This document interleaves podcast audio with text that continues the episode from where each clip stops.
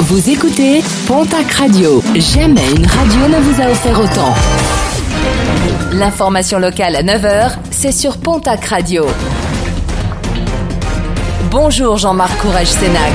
Très belle matinée. Un jeune homme de 19 ans, interpellé, placé en garde à vue vendredi dernier à Auch. Alcoolisé et très jaloux, il s'est rendu au domicile de son ex pour vérifier si elle n'était pas en compagnie d'un autre homme. Une dispute a éclaté sur la voie publique et ce dernier n'a pas hésité à bousculer son ancienne petite amie. Des faits survenus à proximité du commissariat, ce qui a permis l'intervention rapide des policiers. Le jeune homme qui avait pris la fuite a finalement été arrêté peu de temps après. Les cambriolages orientés à la hausse dans les Hautes-Pyrénées le mois dernier, 33 faits ont été relevés contre 26 un mois plus tôt. Parmi les explications avancées, une série de cambriolages sur le secteur de la Neste et de la Barousse depuis début avril. Des enquêtes sont en cours et la présence des gendarmes est intensifiée dans ce secteur.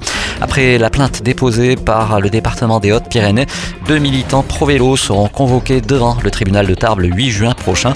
En octobre dernier, ils avaient réalisé plusieurs marquages au sol dans la vallée des Gaves afin de sécuriser le trajet pour les vélos ou les piétons. Une action prise suite à la lenteur administrative dans ce type de dossier. La plainte avait été déposée pour dégradation. Les résultats sportifs de ce week-end et on démarre avec du rugby et la qualification du stade toulousain pour les demi-finales de la Coupe d'Europe. Les rouges et noirs qui battent Munster au tir au but 2 à 4 après un match nul 24 partout.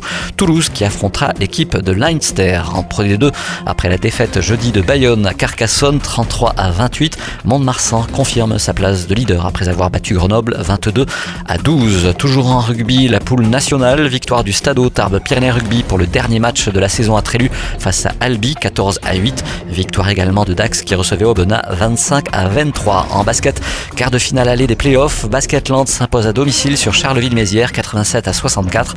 Dans les playdowns, c'est le feu à Tarbes, le TGB battu lourdement acharné 70 à 48. Et puis en football Ligue 2, les résultats de l'avant-dernière journée du championnat. Le Pau FC et Niort n'ont pu se départager de buts partout. Le TFC Banim de buts plus 1.